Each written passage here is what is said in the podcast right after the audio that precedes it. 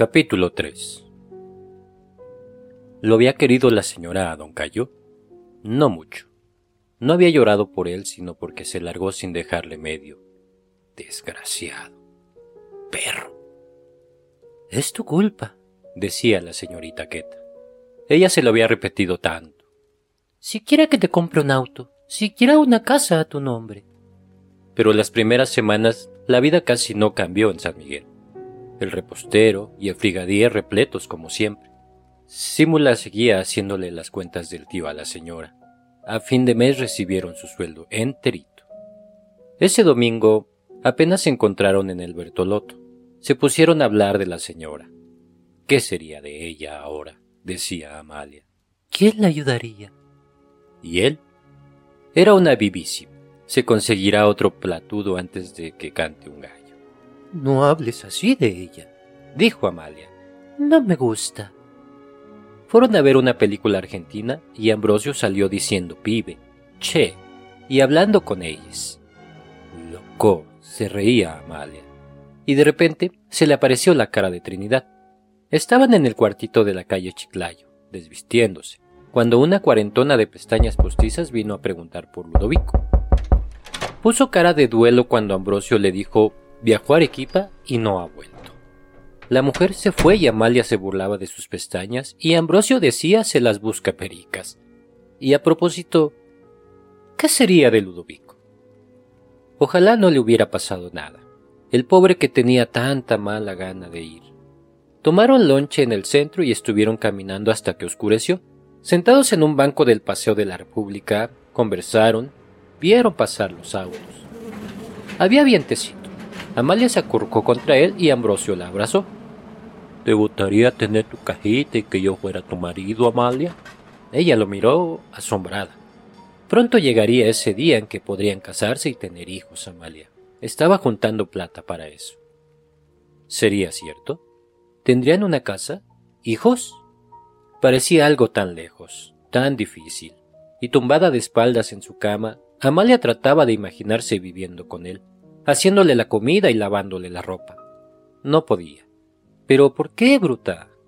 ¿No se casaba tanta gente a diario? ¿Por qué tú no con él? Haría un mes que se había ido el señor cuando, un día, la señora entró a la casa como un mentarrón. Listo, quetita. Desde la semana próxima, donde el gordo. Hoy mismo empezaría a ensayar. Tenía que cuidarse la silueta, ejercicios, baños turcos. ¿De veras iba a cantar en un boite, señora? Claro que sí, como antes. Ella había sido famosa, Amalia. Dejé mi carrera por el desgraciado ese. Ahora comenzaría de nuevo. Ven que te enseñe. La agarró del brazo, subieron corriendo y en el escritorio sacó un álbum de recortes. Por fin lo que tanto querías ver, pensaba Amalia. Mira, mira. Se los iba mostrando orgullosa, en traje largo, en ropa de baño, con peinados altísimos, en un escenario, de reina echándose besos. Y oye lo que decía los periódicos, Amalia. Era linda, tenía una voz tropical, cosechaba éxitos. La casa se volvió un desbarajuste. La señora solo hablaba de sus ensayos y se puso a régimen. A mediodía un juguito de toronja y un bistec a la parrilla. En la noche una ensaladita sin aderezar. Me muero de hambre, pero ¿qué importa? Cierren las ventanas, las puertas. Si me resfrío antes del debut, me muero. Iba a dejar de fumar. El cigarrillo era veneno para un artista. Un día Amalia oyó que le daba sus quejas a la señorita. Ni siquiera para el alquiler. El gordo era un tocaño. En fin, Ketita. Lo principal era la oportunidad. Recuperaría su público y pondría condiciones. Se iba donde el gordo a eso de las nueve, en pantalones y turbante, con un maletín, y volvía al amanecer magulladísima. Su preocupación era la gordura más que la limpieza ahora. Revisaba los diarios con lupa. Oye lo que dicen de mí, Amalia. Y le daban rabietas si hablaban bien de otra esa les pagó. Se los compró. Al poco tiempo, recomenzaron las fiestecitas. Amalia reconocía a veces entre los invitados algunos vejestorios elegantes que venían cuando el señor. Pero la mayoría de la gente era ahora distinta, más jóvenes, no tan bien vestidos, sin carro, pero qué alegres, qué corbatas, qué colorines. Artistas zumbaba Carlota. La señora se divertía a morir. Esta noche fiesta criolla, Amalia. Ordenaba a Simula un ají de gallina o arroz con pato. De entrada, cevichito o causa, y encargaba a la bodega cervezas. Ya no cerraba el repostero, ya no las mandaba a dormir. Amalia veía los dispuerzos, las locuras. La señora pasaba de los brazos de uno a los de otro como sus amigas. Se dejaba besar y se emborrachaba la que más. Pero a pesar de eso, la vez que sorprendió a un señor saliendo del baño al día siguiente de una fiestecita, Amalia sintió vergüenza y hasta un poco de cólera. Ambrosio tenía razón. Era vivísima. Al mes pescó a otro, al mes a otro. Vivísima, sí, pero con ella buenísima y cuando los días de salida Ambrosio le preguntaba ¿qué dice la señora? Ella le mentía Muy triste desde que se fue el señor. para que no pensara mal de ella. ¿A quién crees que escogerá? chisporroteaba Carlota. Era cierto, la señora tenía que escoger. A diario llovían llamadas. A veces traían flores con tarjetitas que la señora le leía por teléfono a la señorita Queta. Escogió uno que venía de cuando el señor, uno que Amalia creía tenía sus cosas con la señorita Queta. Qué pena. Un viejo, decía Carlota, pero ricacho, alto y de buena planta. Por su cara rosada y sus pelos blancos no provocaba decirle señor Urioste, sino abuelito. Papá, se reía Carlota. Muy educado. Pero se le subían las copas y se le saltaban los ojos y se abalanzaba sobre las mujeres. Se quedó a dormir una vez, dos, tres, y desde entonces amanecía con frecuencia en la casita de San Miguel y partía a eso de las diez en su autazo color ladrillo. El ancianito te dejó por mí, decía riéndose la señora, y la señorita Queta riéndose. A este exprímelo, Cholita. Se burlaban del pobre a su gusto. ¿Todavía te responde, Chola? No. Pero mejor, así te engaño menos, Quetita. No había duda. Estaba con él por puro interés. El señor Urioste no inspiraba antipatía y miedo como don Cayo, más bien respeto y hasta cariño cuando bajaba las escaleras con los cachetes rozagantes y los ojos fatigados, y le ponía a Amalia unos soles en el delantal.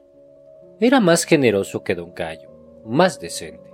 Así que, cuando los pocos meses dejó de venir, Amalia, pensando, le dio la razón. ¿Por qué era viejito se iba a dejar engañar? Se enteró de lo de Pichón, le dio un ataque de celos y se largó. Le dijo la señora a la señorita. Ya volverá, mansito como una oveja. Pero no volvió. ¿Sigue tan triste la señora? le preguntó Ambrosio un domingo. Amalia le contó la verdad. Ya se había consolado, tenido un amante, peleado con él y ahora dormía con hombres distintos. Pensó que él le diría, ¿Ve? ¿No te dije? Y que quizás le ordenaría no trabajes más ahí. Pero solo encogió los hombros. Estaba ganándose los frijoles. Allá ella. Tuvo ganas de contestarle, ¿Y si yo hiciera lo mismo, te importaría? pero se aguantó. Se veían todos los domingos. Iban al cuartito de Ludovico. A veces se encontraban con él y les invitaba a un lonche o unas cervecitas. ¿Tuvo un accidente? le preguntó a Amalia el primer día que lo vio vendado. Me accidentaron los arequipeños. Se rió él. Ahora no es nada. Estuve peor. Parece feliz, le comentó Amalia Ambrosio. Y él, porque gracias a esa paliza lo habían metido al calabón, Amalia. Ahora ganaba más en la policía y era importante. Como la señora apenas paraba en la casa, la vida era más descansada que nunca. En las tardes, con Carlota y Simula, se sentaban a oír los radioteatros, discos. Una mañana, al subir el desayuno a la señora, encontró en el pasillo una cara que la hizo perder la respiración. Carlota bajó corriendo excitadísima. Carlota, uno joven, uno buen mocísimo. Y cuando lo vio, Agárrame que me derrito. dijo Carlota. La señora y él bajaron tarde. Amalia y Carlota lo miraban aleladas, sofocadas. Tenía una pinta que mareaba. También la señora parecía hipnotizada, toda lánguida, toda cariñosa, toda engreimientos y coqueterías. Le daba a la boca con su tenedor, se hacía la niñita y lo despeinaba. Le secreteaba en el oído. Amorcito, pidita, cielo. Amalia no la reconocía. tan suavecita y esas miraditas y esa vocecita. El señor Lucas era tan joven que hasta la señora parecía vieja a su lado, tan pintón que Amalia sentía calor cuando él la miraba. Moreno, dientes blanquísimos, ojazos, un caminar de dueño del mundo. Con él no era por interés, le contó Amalia Ambrosio. El señor Lucas no tenía medio. Era español, cantaba en el mismo sitio que la señora. Nos conocimos y nos quisimos, le confesó la señora Amalia bajando los ojos. Lo quería, lo quiere. A veces el señor y la señora, jugando, cantaban a dúo y Amalia y Carlota que se casaran, que tuvieran hijos. Se veía la señora tan feliz. Pero el señor Lucas se vino a vivir a San Miguel y sacó las uñas. No salía nunca antes del anochecer y se las pasaba echado en el sofá, ordenando tragos, café. Ninguna comida le gustaba. A todo ponía peros y la señora reñía a Símula. Pedía platos rarísimos. ¿Qué carajo sería gazpacho? oyó gruñir Amalia a Símula. Era la primera lisura que le oía, la buena impresión del primer día se fue borrando y hasta Carlota empezó a detestarlo. Además de caprichoso, resultó fresco. Disponía de la plata de la señora a sus anchas. Mandaba a comprar algo y decía pide la hortensia. Es mi banco. Además, organizaba fiestecitas cada semana. Le encantaban. Una noche Amalia lo vio besando a la señorita Queta en la boca. ¿Cómo podía ella, siendo tan amiga de la señora? ¿Qué habría hecho la señora si lo pescaba? nada lo hubiera perdonado. Estaba enamoradísima, le aguantaba todo, una palabrita de cariño de él y se le iba el mal humor, rejuvenecía, y él se aprovechaba de lo lindo. Los cobradores traían cuentas de cosas que el señor Lucas compraba y la señora pagaba o les contaba historias fantásticas para que volvieran. Ahí se dio cuenta Amalia por primera vez que la señora pasaba apuros de plata. Pero el señor Lucas no se daba, cada día pedía más, Andaba muy elegante, corbatas multicolores, ternos entallados, zapatos de gamuza. La vida es corta, cariño, se reía. Hay que vivirla, cariño. Y abría los brazos. Eres un bebé, amor, decía ella. ¿Cómo está? pensaba Amalia. El señor Lucas la había vuelto una gatita de seda. La veía acercarse llena de mimos al señor, arrodillarse a sus pies, apoyar su cabeza en las rodillas de él, y no creía la oía Hazme caso, corazón, rogándole tan dulcecito. Un cariño a tu viejecita que te quiere tanto. Y no creía, no creía. En los seis meses que el señor Lucas pasó en San Miguel, las comodidades fueron desapareciendo. El repostero se vació, el frigadier se quedó con la leche y las verduras del día, los pedidos a la bodega acabaron. El whisky pasó a la historia y ahora en las fiestecitas se tomaba pisco con gingerel y bocaditos en vez de platos criollos. Amalia le contaba Ambrosio y él sonreía. Un cafichito el tal Lucas. Por primera vez la señora se ocupaba de las cuentas. Amalia se reía por adentro viendo la cara de Simula cuando le reclamaba los vueltos. Y un buen día Simula anunció que ella y Carlota se iban. Aguacho, señora. Abrirían una bodeguita pero la noche antes de la partida, viendo a Amalia tan apenada, Carlota la consoló. Mentira. No se iban a Guacho. Seguiremos viéndonos. Simula había encontrado una casa en el centro. Ella sería cocinera y Carlota muchacha. Tienes que irte tú también, Amalita. Mi mamá dice que esta casa se hunde. ¿Se iría? No. La señora era tan buena. Se quedó y más bien se dejó convencer de que hiciera la cocina. Ganaría cincuenta soles más. Desde entonces, casi nunca comían en casa los señores. Mejor vámonos a cenar afuera, cariño. Como no sé cocinar mi comida se le atraganta, le contaba a Amalia Ambrosio. Bien hecho. Pero el trabajo se triplicó. Arreglar, sacudir, tender camas, lavar platos, barrer, cocinar. La casita ya no andaba ordenada y flamante. Amalia veía en los ojos de la señora cómo sufría cuando pasaba una semana sin baldear el patio. Tres y cuatro días sin pasar el plumero por la sala. Había despedido al jardinero y los geranios se marchitaron y el pasto se secó. Desde que estaba en la casita el señor Lucas, la señorita Queta no se había vuelto a quedar a dormir, pero siempre venía, algunas veces con esa gringa, la señora Ivonne. que les hacía bromas a la señora y al señor Lucas. ¿Cómo están los tortolitos? Los novios. Un día que el señor había salido, Amalia oyó a la señorita Queta riñendo a la señora. Te está arruinando. Es un vividor. Tienes que dejarlo. Corrió al repostero. La señora escuchaba, encogida en el sillón, y de repente alzó la cara y estaba llorando. Sabía todo eso, Ketita. Y Amalia sintió que ella también iba a llorar. Pero, ¿qué iba a hacer? Ketita lo quería. Era la primera vez en su vida que quería de verdad. Amalia salió del repostero, entró a su cuarto y echó llave. Ahí estaba la cara de Trinidad cuando se enfermó, cuando lo metieron preso, cuando se murió. No se iría nunca. Siempre la acompañaría a la señora. La casa se hundía así, y el señor Lucas se alimentaba de esas ruinas, como un gallinazo de basuras. Los vasos y los floreros rotos ya no se reponían, pero él estrenaba ternos. La señora les contaba tragedias a los cobradores de la bodega y la lavandería, pero él apareció con un anillo el día de su cumpleaños y en Navidad el niño Dios le trajo un reloj. Nunca estaba triste ni enojado. Abrieron un restaurante en Magdalena. Vamos, Cano. Se levantaba tarde y se instalaba en la sala a leer el periódico. Amalia lo veía, buen mozo, risueño, en su bata color vino, los pies sobre el sofá, canturreando, y lo odiaba. Escupía en su desayuno, echaba pelos en su sopa. En sueños lo hacía triturar por trenes.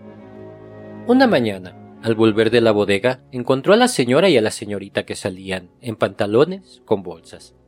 Iban al baño turco, no volverían a almorzar. Que le comprara una cerveza al señor al mediodía. Partieron y al ratito Amalia sintió pasos. Ya se despertó. Querría su desayuno. Subió y el señor Lucas, con saco y corbata, estaba metiendo apurado sus ropas en una maleta. Se iba de viaje a provincias, Amalia. Cantaría en teatros, Volvería el próximo lunes y hablaba como si ya estuviera viajando, cantando. Le entregas esta cartita, Hortensia, Amalia. Y ahora, llámame un taxi. Amalia lo miraba boquiabierta. Por fin salió del cuarto sin decir nada. Consiguió un taxi. Bajó la maleta del señor. Adiós, Amalia. Hasta el lunes. Entró a la casa y se sentó en la sala, agitada. Si siquiera estuvieran aquí doña Simula y Carlota cuando le diera la noticia a la señora. No pudo hacer nada toda la mañana, solo mirar el reloj y pensar. Eran las cinco cuando el carrito de la señorita Queta paró en la puerta. La cara pegada a la cortina las vio acercarse, muy frescas, muy jóvenes, como si en el baño turco no hubieran perdido peso sino años, y abrió la puerta y le comenzaron a temblar las piernas. Entra, Chola, dijo la señora. Tómate un cafecito. Y entraron y tiraron al sofá las bolsas. ¿Qué pasaba, Amalia? El señor se había ido de viaje, señora. Y el corazón le latió fuerte. Le había dejado una cartita arriba. No cambió de color, no se movió. La miraba muy quieta, muy seria. Por fin le tembló un poquito la boca. ¿De, de, viaje? Lucas, ¿de viaje? Y antes que Amalia contestara, dio media vuelta y subió las escaleras seguida por la señorita Queta. Amalia trataba de oír. No se había puesto a llorar o lloraría calladita. Oyó un rumor, un trajín, la voz de la señorita. Amalia. El closet estaba abierto de par en par, la señora sentada en la cama. ¿No es cierto que dijo que volvía, Amalia? La fulminó la señorita con los ojos. Sí, señorita. Y no se atrevía a mirar a la señora. El lunes volvía. Y se daba cuenta que tartamudeaba. Quiso pegarse una escapada con alguna, dijo la señorita. Se sentía amarrado con tus celos, Chola. Vendría el lunes a pedir perdón. Por favor, Keta, dijo la señora. No te hagas la idiota. Mil veces mejor que se largara. Gritó la señora. Te libraste de un vampiro y la señora le calmó con la mano. La cómoda, Ketita. Ella no se atreve a mirar. Sollozó. Se tapó la cara y la señorita Queta ya había corrido y abría cajones, revolvía, tiraba cartas, frascos y llaves al suelo. ¿Viste que se llevaba la cajita roja, Amalia? Y Amalia recogía gateando. Ay, Jesús. Ay, señorita. ¿No viste que se llevaba las joyas de la señora? Eso sí que no. Llamarían a la policía. No te iba a robar, Chola. Lo harían meter preso. Las devolvería. La señora lloraba a gritos y la señorita mandó a Amalia a preparar un café bien caliente. Cuando volvía con la bandeja, temblando, la señorita estaba hablando por teléfono. Usted conoce gente, señora Ivonne. Que lo buscaran, que lo pescaran. La señora estuvo toda la tarde en su cuarto conversando con la señorita, y al anochecer vino la señora Ivonne. Al día siguiente se presentaron dos tipos de la policía y uno era Ludovico. Se hizo el que no conocía a Amalia. Los dos le hacían preguntas y preguntas sobre el señor Lucas y al final tranquilizaron a la señora. Recuperaría sus joyas. Era cuestión de unos días. Fueron unos días tristes. Antes las cosas iban mal, pero desde entonces todo fue peor, pensaría Amalia después. La señora estaba en cama, pálida, despeinada y solo tomaba sopitas. Al tercer día la señorita Queta se fue. ¿Quiere que suba mi colchón a su cuarto, señora? No, Amalia. Duerme en el tuyo nomás. Pero Amalia se quedó en el sofá de la sala, envuelta en su frazada. En la oscuridad sentía su cara húmeda. Odiaba a Trinidad, a Ambrosio, a todos. Cabeceaba y se despertaba. Tenía pena, tenía miedo. Y en una de esas vio luz en el pasillo.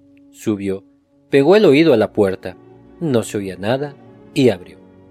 La señora estaba tumbada en la cama sin taparse, los ojos abiertos. ¿La estaba llamando, señora? Se acercó, vio el vaso caído, los ojos en blanco de la señora. Corrió a la calle gritando. Se había matado y tocaba el timbre de lado. Se había matado y pateaba la puerta. Vino un hombre en bata, una mujer. Le daban cachetadas a la señora, le apretaban el estómago, querían que vomitara, telefoneaban. La ambulancia llegó ya casi de día. La señora estuvo una semana en el hospital Loaiza. El día que fue a visitarla, Amalia la encontró con la señorita Queta, la señorita Lucy y la señora Ivonne. Pálida y flaquita, pero más resignada. Aquí está mi salvadora, bromeó la señora. ¿Cómo le digo que no hay ni para comer? pensaba ella. Felizmente, la señora se acordó. Dale algo para sus gastos, Ketita. Ese domingo fue a buscar a Ambrosio al paradero y lo trajo a la casa. Ya sabía que la señora quiso matar a Amalia. ¿Y cómo sabía? Porque don Fermín le estaba pagando el hospital. ¿Don Fermín? Sí.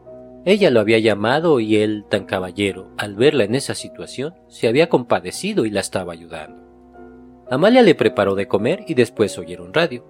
Se acostaron en el cuarto de la señora y a Amalia le vino un ataque de risa que no le paraba. Para eso eran los espejos.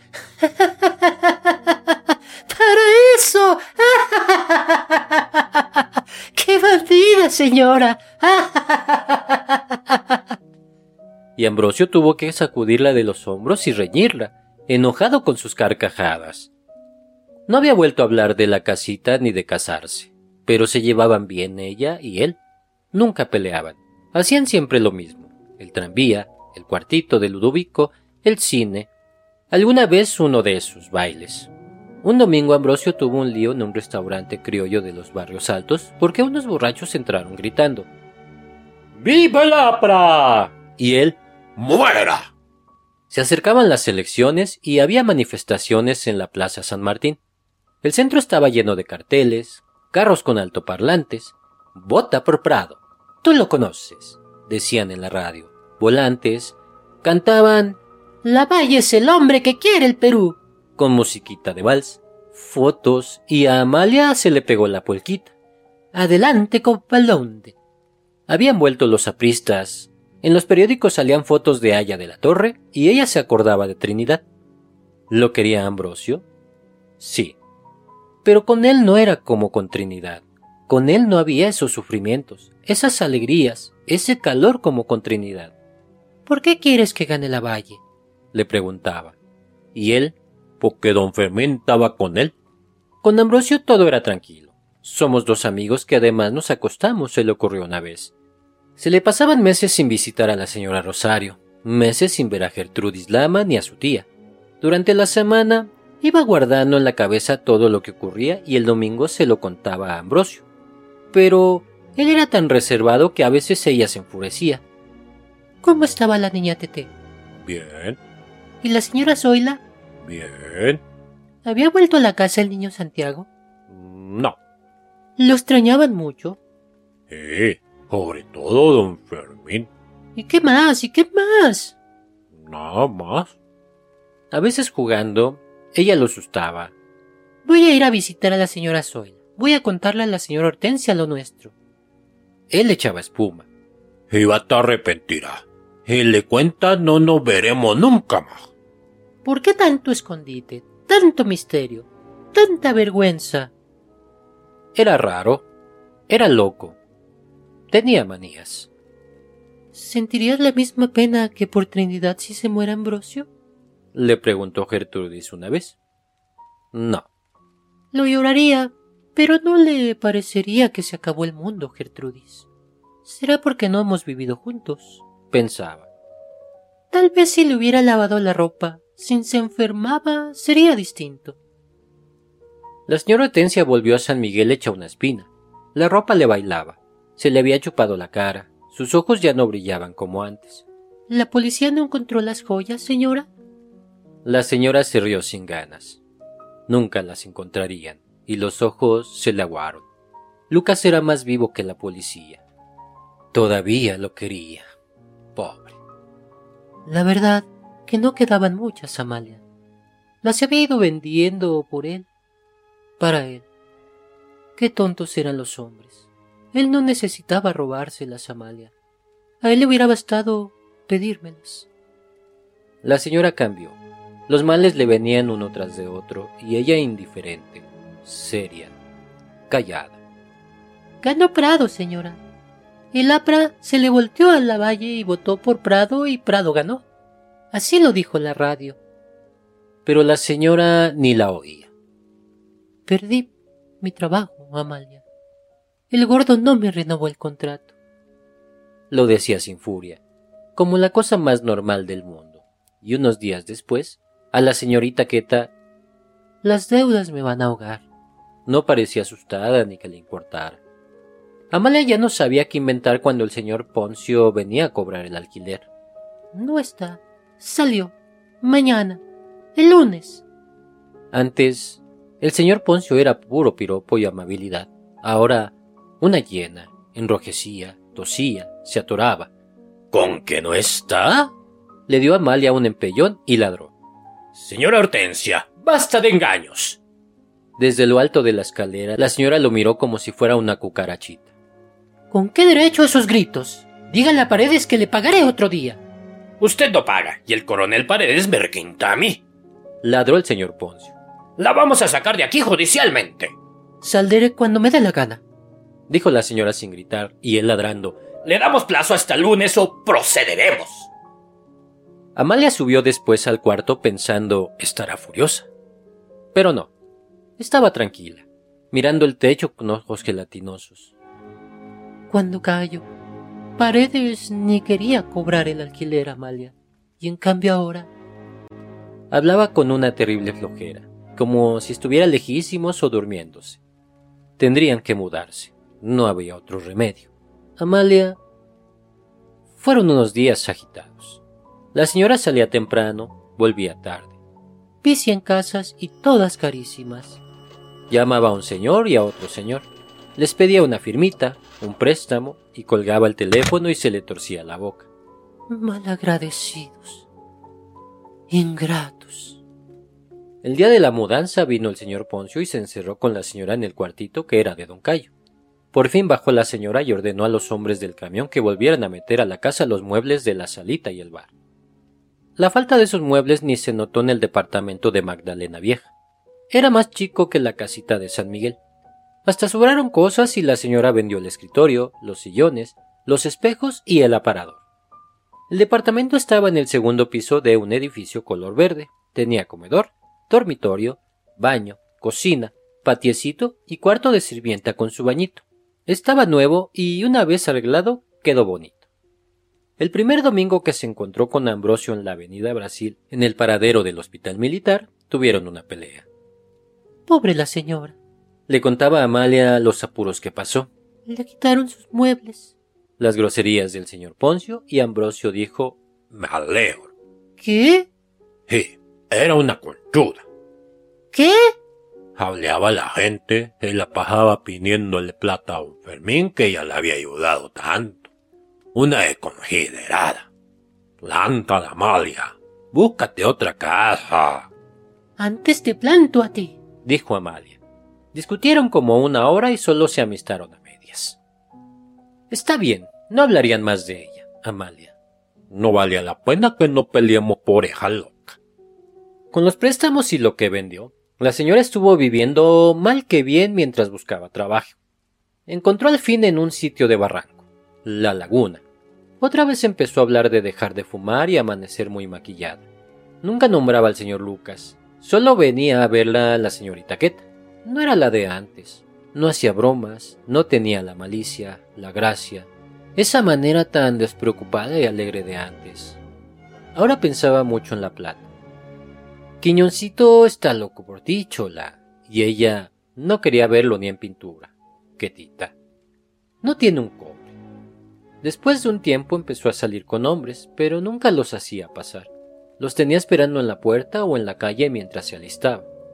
Le da vergüenza que vean cómo vive ahora, pensaba Amalia. Se levantaba y se servía su pisco con gingerel. Oía la radio, leía el periódico, llamaba a la señorita Queta y se tomaba dos, tres ya no se le veía tan guapa ni tan elegante. Así se pasaban los días, las semanas, cuando la señora dejó de cantar en la laguna. Amalia se enteró solo dos días después. Un lunes y un martes la señora se quedó en casa. ¿Tampoco iba a cantar esta noche, señora? No volvería a la laguna más, Amalia. La explotaban, buscaría un sitio mejor. Pero los días siguientes no la vio muy ansiosa por encontrar otro trabajo. Se quedaba en cama, las cortinas cerradas, oyendo radio en la penumbra. Se levantaba pesadamente a prepararse un chilcanito, y cuando Amalia entraba al cuarto la veía inmóvil, la mirada perdida en el humo, la voz floja y los gestos cansados. A eso de las siete comenzaba a pintarse la boca y las uñas, a peinarse, y a eso de las ocho la señorita Queta la recogía en su autito. Volvía al amanecer hecha un trapo, tomadísima, con una fatiga tan grande que a veces despertaba a Amalia para que le ayudara a desvestirse. Vea cómo está enflaqueciéndose, le dijo Amalia a la señorita Queta. Dígale que coma, se va a enfermar. La señorita se lo decía, pero no le hacía caso. Todo el tiempo andaba llevando su ropa a una costurera de la Avenida Brasil para que se la angostara. Cada día le daba a Amalia lo del diario y le pagaba su sueldo puntual. ¿De dónde sacaba plata?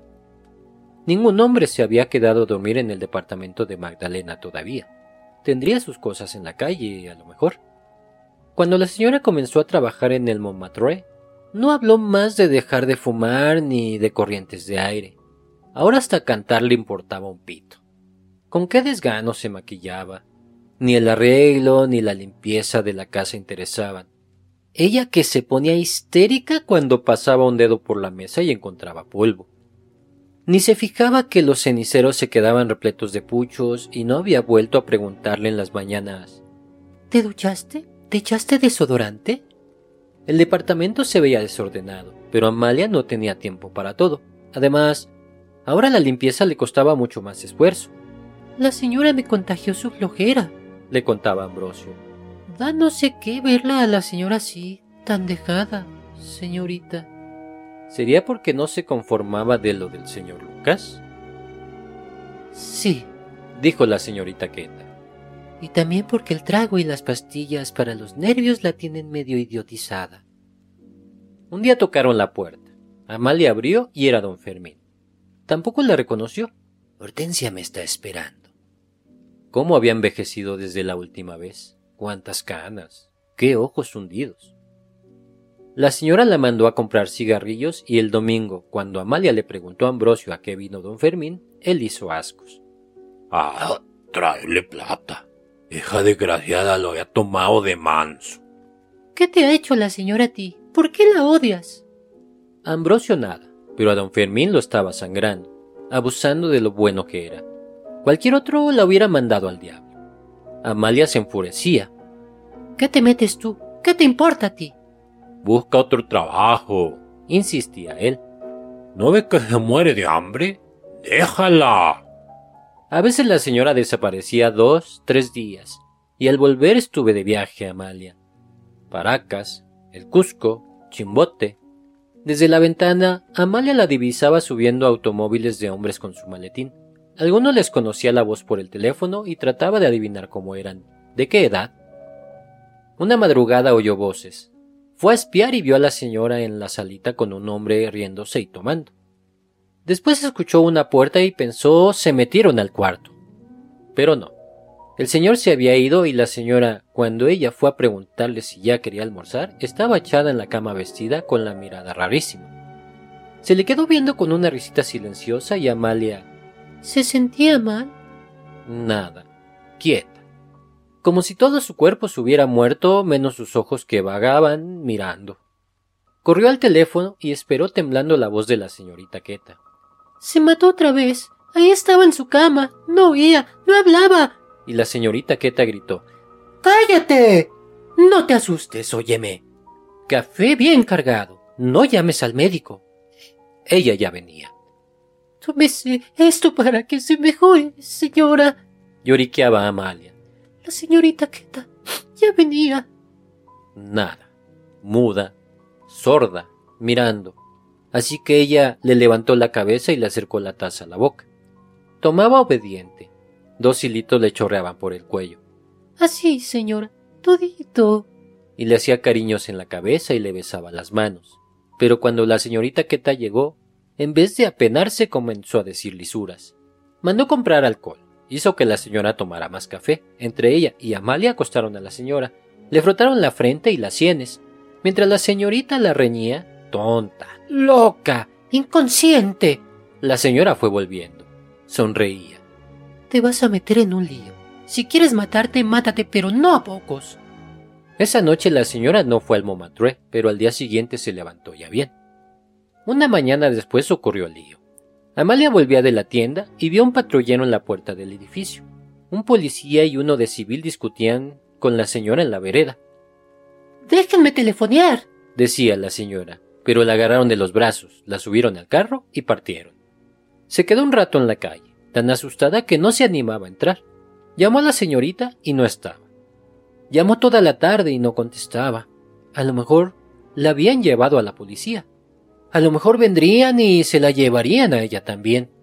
Las sirvientas de los vecinos venían a averiguar qué pasó, a dónde se la llevaron. Esa noche no pudo pegar los ojos. Vienen, te van a llevar. Al día siguiente se apareció la señorita Queta y puso unos ojazos terribles cuando Amalia le contó corrió al teléfono. Haga algo, señora Ivonne.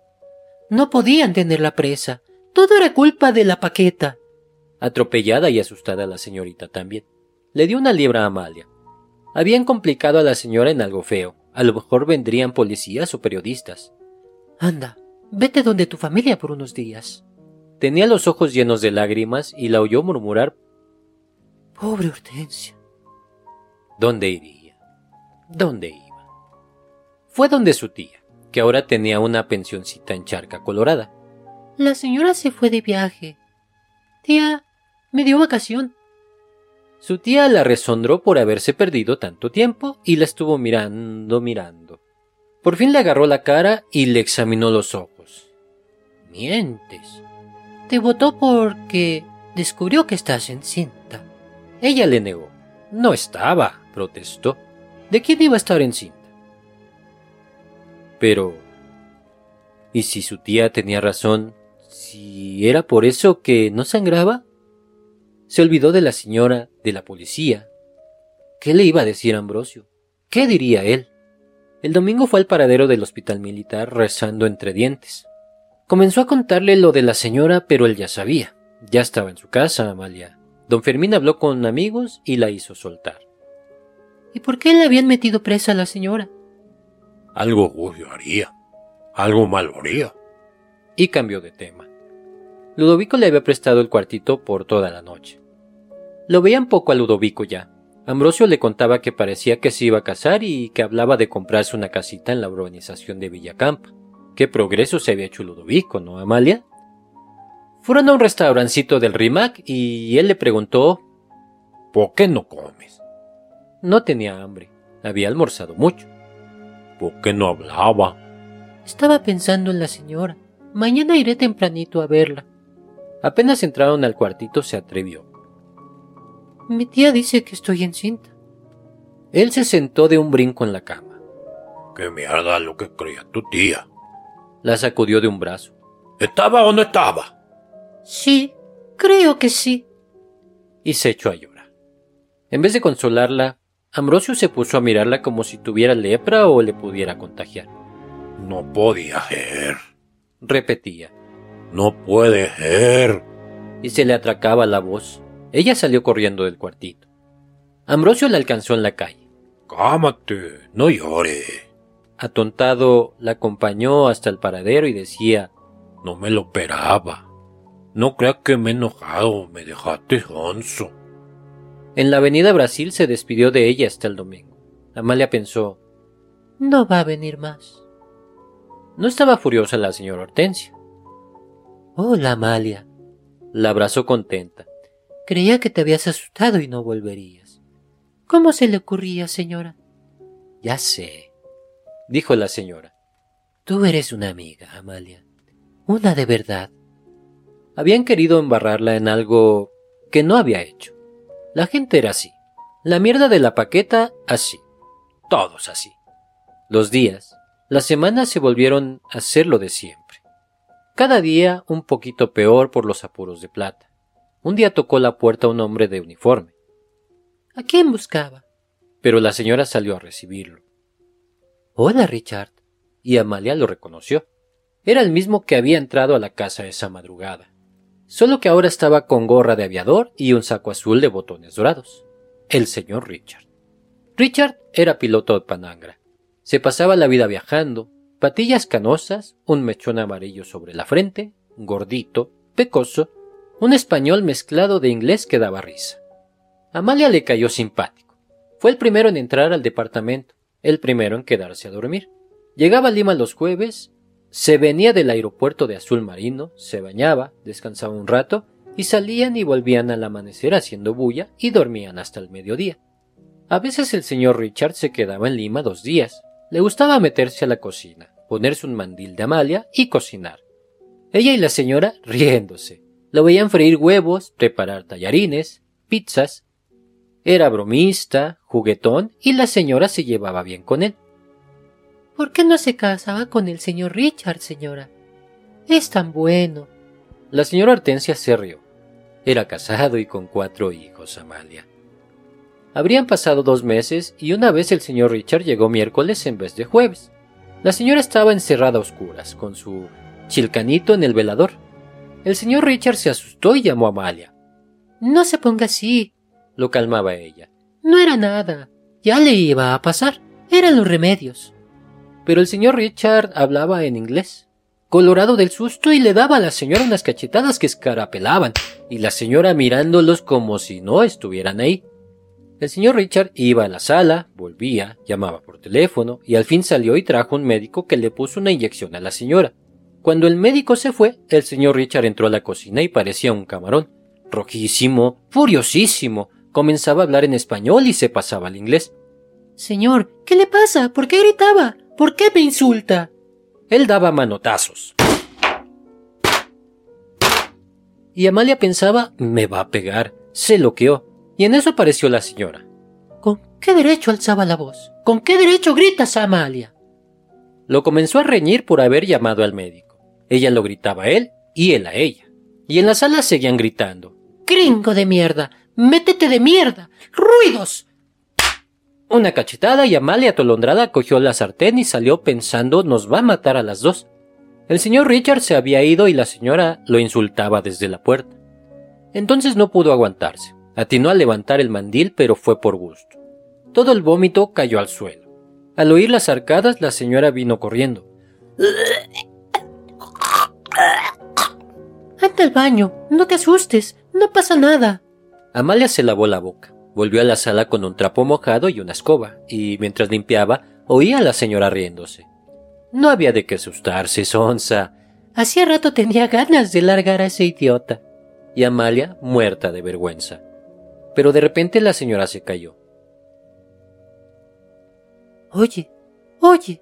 Le vino una sonrisita de esas de otros tiempos. Mosquita muerta. Ven. Ven aquí. Sintió que enrojecía. No estarás encinta, ¿no? Que le daba vértigo. No, señora. ¡Qué ocurrencia! Pero la señora la agarró del brazo. Pedazo de boba. Claro que estás. No enojada, sino asombrada, riéndose. No, señora, ¿qué iba a estar?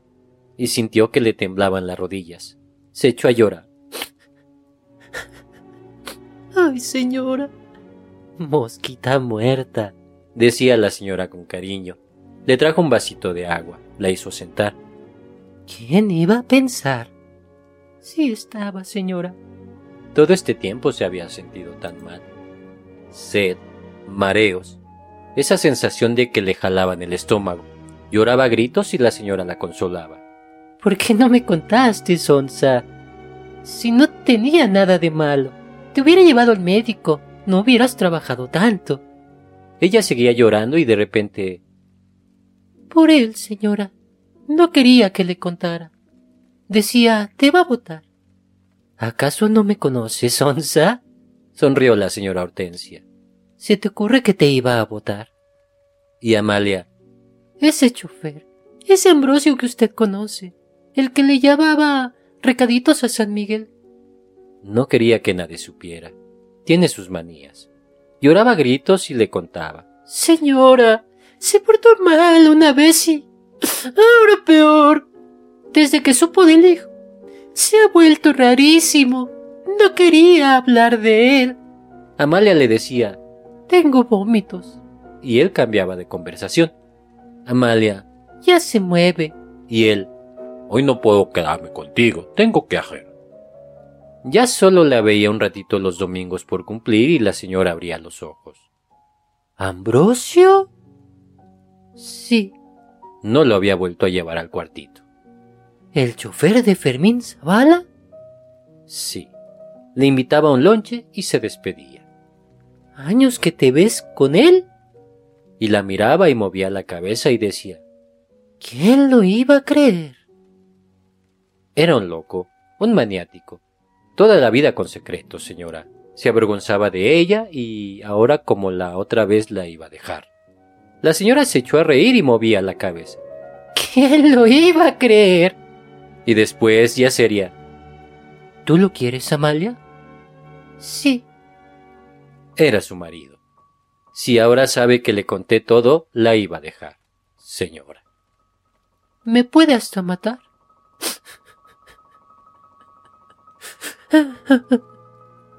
Lloraba y la señora le trajo otro vasito de agua y la abrazó.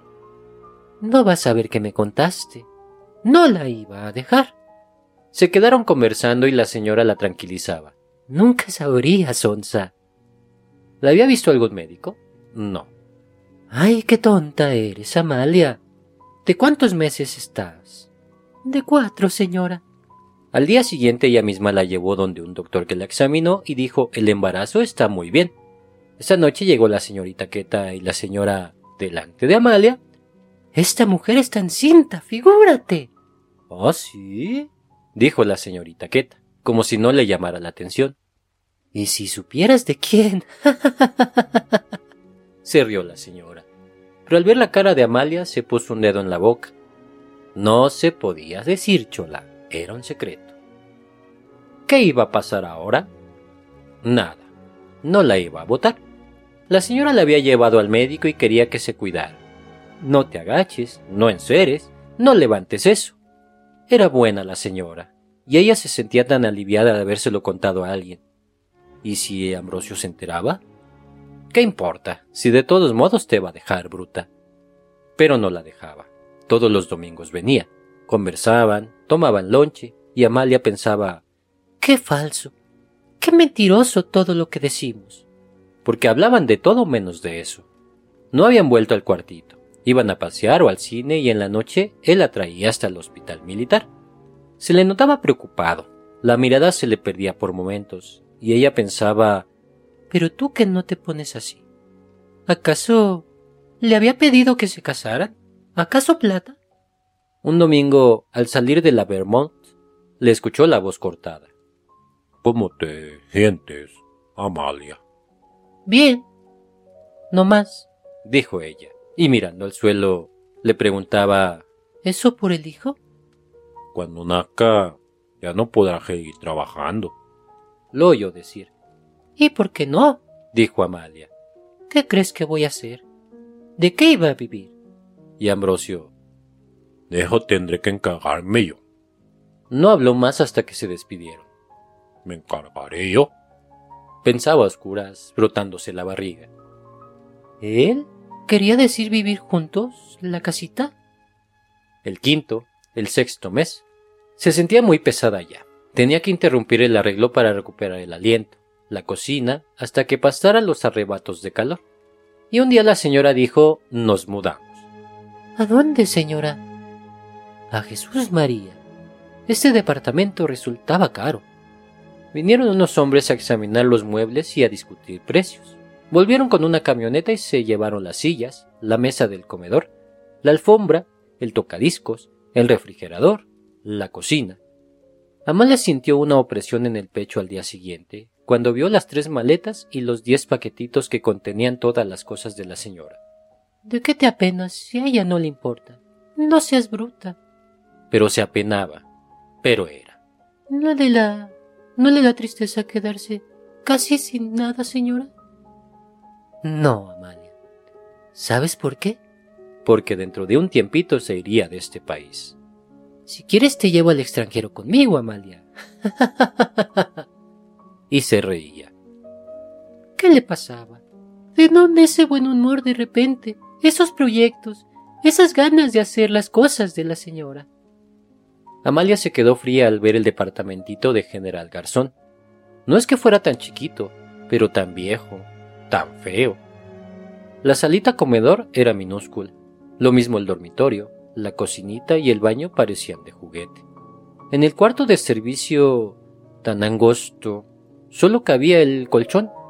Apenas tenía muebles y tan arruinados.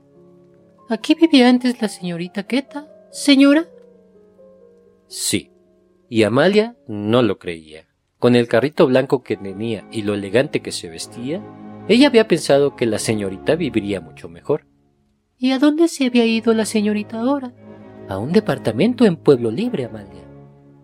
Desde que se mudaron a Jesús María, la señora mejoró de ánimo, de hábitos, se levantaba temprano, comía mejor, pasaba gran parte del día en la calle, conversaba y hablaba del viaje.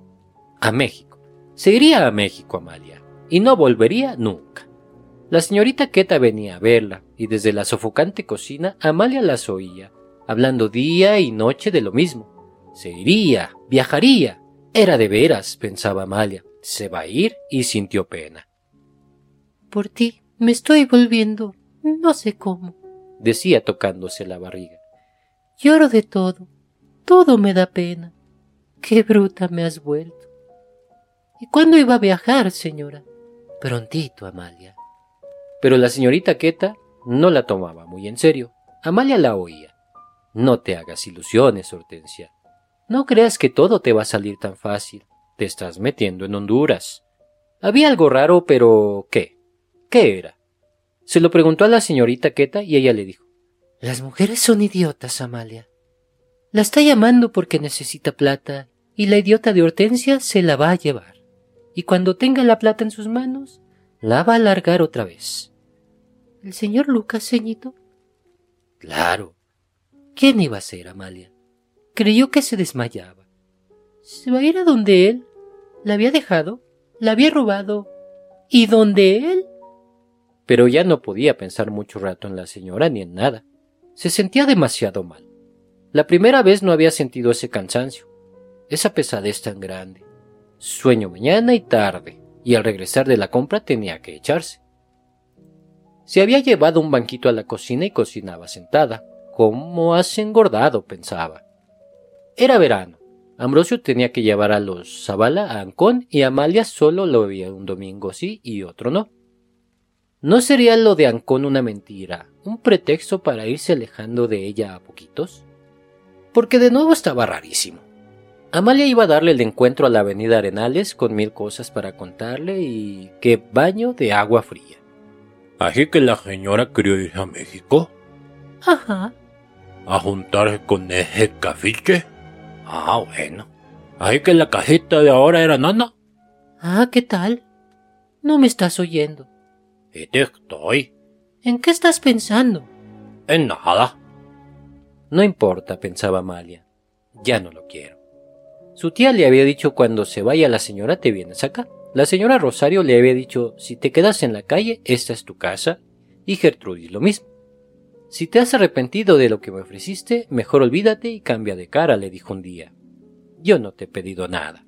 Y él, asombrado, ¿Qué te he ofrecido? Vivir juntos, dijo ella. Y él, Ah, hijo, no te preocupes, Amalia. ¿cómo había podido amistarse? Juntarse de nuevo con él. Una vez contó todas las palabras que Ambrosio había dicho ese domingo y no llegaban al cien. ¿Estaba esperando que ella tuviera el hijo para dejarla? No. Antes lo dejaría a Amalia a él.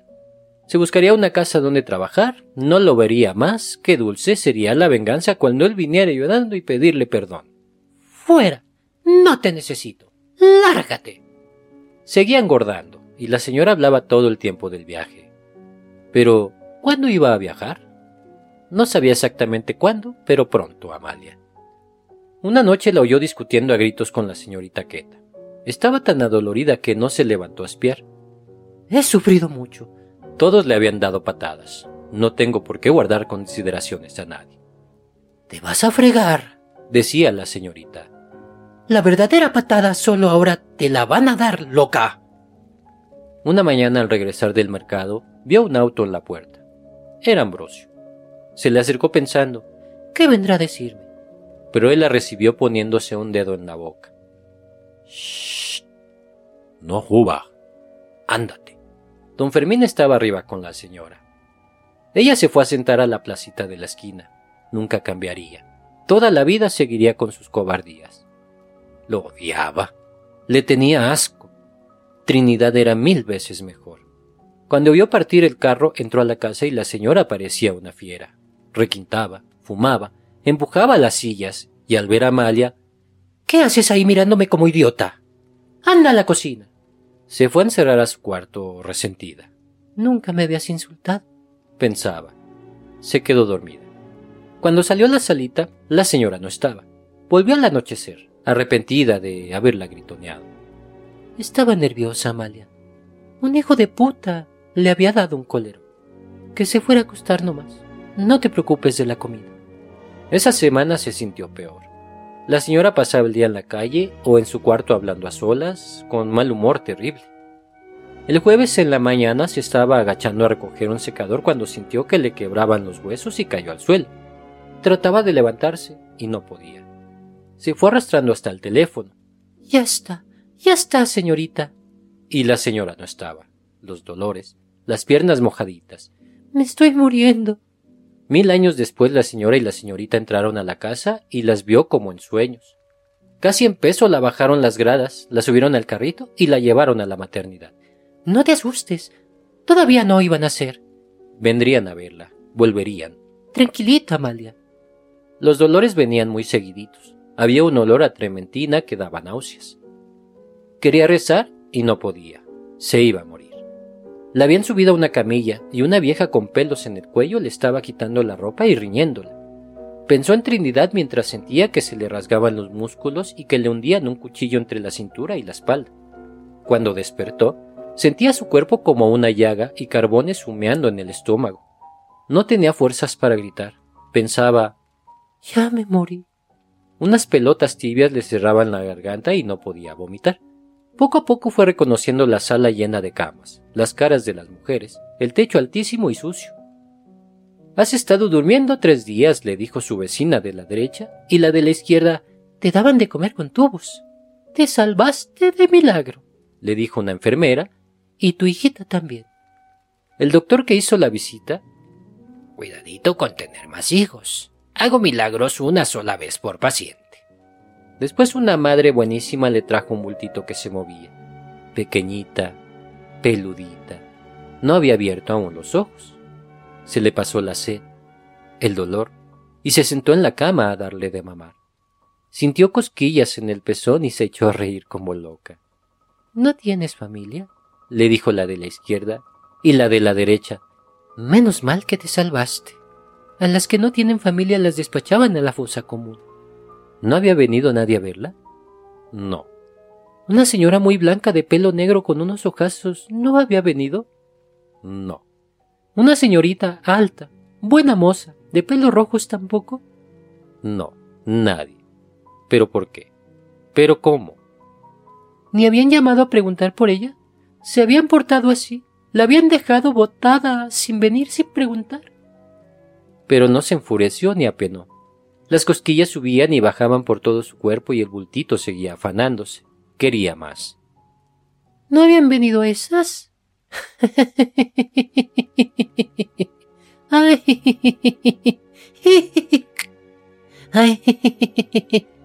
y se moría de risa. ¿Qué chupabas tanto? Si ya no sale más, tonta. Al sexto día, el doctor dijo, Estás bien, te doy de alta. Cuídate. Había quedado muy débil con la operación. Descansa por lo menos un mes. Y nunca más hijos. Ya sabía. Se levantó y le vino un vértigo. Había enflaquecido. Estaba amarilla y con los ojos hundidos. Se despidió de sus vecinas, de la madrecita. Pasito a paso salió a la calle y en la puerta un policía le paró un taxi. A su tía le tembló la boca al verla aparecer en chacra colorada con la niña en los brazos. Se abrazaron, lloraron juntas. ¿Tan perra se había portado la señora que ni llamó a preguntar, ni te fue a ver? Sí, así. Y ella tan bruta como siempre le había ayudado y no había querido plantarla. ¿Y el tipo tampoco se apareció? Tampoco, tía. Cuando esté sana iremos a la policía, dijo la tía harán que la reconozca y te dé plata. La casita tenía tres cuartos. En uno dormía la tía y en los otros sus pensionistas, que eran cuatro. Una pareja de viejitos que pasaban el día oyendo la radio y cocinándose en un primus que llenaba de humo la casa. Él había sido empleado de correos y se acababa de jubilar. Los otros eran dos ayacuachanos, uno ladrero de Donofrio y el otro sastre. No comían en la pensión, paraban cantando en quechua en las noches la tía le puso un colchón en su dormitorio y Amalita dormía con ella. Estuvo una semana casi sin moverse de la cama, con mareos ves que se paraba. No se aburría. Jugaba con Amalita, la contemplaba, le hablaba al oído. Irían a cobrarle el sueldo a ingrata y a decirle no voy a trabajar más donde usted. Y si el desgraciado daba la cara un día afuera, chao, no te necesitamos. A lo mejor te coloco en una bodeguita de unas amigas de Breña, decía su a los ocho días le habían vuelto las fuerzas y su tía le prestó plata para el ómnibus. Sácale hasta el último centavo, Amalia. Me verá y se arrepentirá, pensaba. Me rogará que me quede. No vayas a ser tan bruta de nuevo. Llegó a General Garzón con la niña en brazos y en la puerta del edificio se encontró con Rita, la sirvienta coja del primer piso. Le sonrió y pensó, ¿qué tengo? ¿Qué tiene esta? Hola, Rita. La miraba con la boca abierta, como lista para correr. ¿Tanto cambié que no me conoces? Se rió Amalia. Soy la del segundo piso. Era Amalia. ¿Te soltaron? dijo Rita. ¿Le habían pegado? ¿La policía? ¿Me pegaron? Si me ven contigo, ¿no me llevarán? dijo Rita asustada. ¿No le pegarían a ella también? Porque solo faltaba eso. Ya la habían gritoneado preguntado su vida y milagros, y lo mismo a la del frente y a la del tercer y el cuarto, de mala manera. ¿Dónde está? ¿Dónde se fue? ¿Dónde se escondió? ¿Por qué desapareció la tal Amalia? De malas maneras, con lisuras, amenazando. Confiesa o vas adentro. Como si nosotras supiéramos algo, dijo Rita. Dio un paso hacia Amalia y bajó la voz. ¿Dónde encontraron? ¿Qué te dijeron, Amalia? ¿Les confesó quién la había matado? pero Amalia se había recostado en la pared y balbuceaba. Cógela, cógela. Rita cargó a Amalita. ¿Qué pasa? ¿Qué tenía? ¿Qué te hicieron? La hizo entrar a la cocina del primer piso. Menos mal que los señores no están. Siéntate, toma agua. ¿Matado? repetía Amalia y Rita, con Amalita en los brazos. No grites así, no tiembles así. A la señora Hortensia. ¿La habían matado? Rita iba a mirar a la ventana. Había echado llave a la puerta. Por fin le devolvió a la criatura. Cállate. Van a oír todos los vecinos. Pero ¿dónde había estado? ¿Cómo no se iba a haber enterado? Si había salido en los periódicos, si aparecieron tantas fotos de la señora. ¿En la maternidad no hablaban? ¿No habían oído las radios? Y Amalia, sintiéndose cómo le chocaban los dientes algo calientito. Rita, un té, cualquier cosa. Rita le preparó una tacita de café. ¿Qué más quieres que te libraste? decía. Los policías, los periodistas, venían y tocaban y preguntaban, se iban y venían, todas querían saber dónde estabas. Algo haría cuando se escondió. Menos mal que no te encontraron, Amalia. Ella tomaba su café a sorbitos. Decía, Sí, muchas gracias, Rita. Y me decía Amalita que estaba llorando. Se iría, se escondería. Sí, nunca volvería. Y Rita, si te pescan te tratarán peor que a nosotras. A ella, Dios sabe lo que le harían. Amalia se paró. Gracias de nuevo. Y salió. Creyó que se iba a desmayar, pero al llegar a la esquina le habían pasado el mareo, y andaba deprisa aplastando a Amalita contra su pecho para que no se oyera su llanto. Un taxi y no paró. Otro y ella seguía trotando. Eran policías. Ese era. Ese la iba a agarrar al pasar por su lado, y por fin paró uno. Su tía la resondró cuando le pidió para el taxi. Podías venirte en omnibus, ella no era rica. Se fue a encerrar en su cuarto. Tenía tanto frío que se abrigó con las frazadas de su tía y solo al atardecer dejó de hacerse la dormida y contestó las preguntas. No, la señora no estaba, tía. Había salido de viaje. Sí, claro que volvería a cobrarle. Por supuesto que no se dejaría robar, tía. Y pensaba, tengo que llamar. Le había pedido a su tía un sol y fue a la bodega de la esquina. No se había olvidado del número, lo recordaba clarito, pero contestó una voz chiquilla que no conocía. No, ahí no vivía ninguna señorita Queta. Volvió a llamar y un hombre. No era allí, no la conocían. Ellos acababan de mudarse allí, tal vez era la antigua inquilina. Se apoyó contra un árbol para recuperar el aliento. Se sentía tan asustada. Pensaba el mundo se ha vuelto loco. Por eso no había ido a la maternidad. Ese era el crimen del que hablaban en la radio, y a ella la estaban buscando. Se la llevarían, le harían preguntas, le pegarían, la matarían como a Trinidad. Pasó unos días sin salir de la casa, ayudando a su tía en el arreglo. No abría la boca. Pensaba, la mataron. Se murió. Se le paraba el corazón cuando tocaban la puerta. Al tercer día fueron con su tía a la parroquia a bautizar a Malita y cuando el padre preguntó qué nombre, ella contestó Amalia Hortensia. Se pasaba las noches en blanco abrazando a Malita, sintiéndose vacía, culpable. Perdón por haber pensado mal de usted. Ella cómo podía saber, señora. Pensando ¿Qué sería de la señorita Ket? Pero al cuarto día reaccionó. Haces un mundo de todo. ¿De qué tanto miedo, bruta? Iría a la policía. Estuve en la maternidad. Averigüen. Verían que era cierto y la dejarían en paz. No la insultarían. No, la insultarían. No le creerían. Al atardecer su tía le mandó a comprar azúcar y cuando estaba cruzando la esquina una figura se apartó del poste y le cerró el paso. Amalia dio un grito. Te espero hace horas, dijo Ambrosio. Se dejó ir contra él, incapaz de hablar. Estuvo así, tragándose las lágrimas y los mocos, la cara en el pecho de él, y Ambrosio la consolaba. La gente estaba mirando. No llores. Hacía tres semanas que la buscaba. ¿Y el hijito, Amalia? La hijita. Sollozaba ella. Sí, había nacido bien. Ambrosio se acompañó él, le limpió la cara, la hizo estornudar, la llevó a un café. Se sentaron en una mesita del fondo. Él le había pasado el brazo, la dejaba llorar dándole palmaditas. Está bien, está bien, Amalia. Ya basta. Lloraba por lo de la señora Hortensia. Sí, y por lo que se sentía tan sola, tan asustada. La policía me anda buscando. Como si ella supiera algo, Ambrosio. Y porque creía que él la había abandonado. ¿Y cómo iba a ir a verte a la maternidad, Jonja? ¿Acaso él sabía? ¿Acaso iba a adivinar? Había ido a esperar la arenales y no viniste. Cuando salió en lo periódico lo de la señora, te estuve buscando como loco, Amalia. Había ido a la caja donde vivía ante tu tía, en Jurquillo, y de ahí lo mandaron a Balconcillo, y de ahí a Chacra Colorada, pero solo sabía la calle, no el número. Había venido, preguntado por todas partes, todos los días, pensando, va a salir a la calle, la voy a encontrar. Menos mal que al fin, Amalia. ¿Y la policía? Dijo Amalia. No vas a ir, dijo él. Le había preguntado a Ludovico y creía que te tendrían encerrada lo menos un mes, preguntándole, averiguando. Mejor que ni le vean la cara, mejor que se vaya un tiempito de Lima hasta que nos olvidemos de ella. ¿Y cómo se iba a ir? Hacia Pucheros, Amalia. ¿A dónde se iba a ir? Y él. Conmigo, juntos. Ella lo miró a los ojos. Sí, Amalia. Parecía de verdad que lo tenía ya decidido. La miraba muy serio. ¿Crees que voy a permitir que te metan presa ni un día? Su voz era muy grave. Se irían de viaje mañana.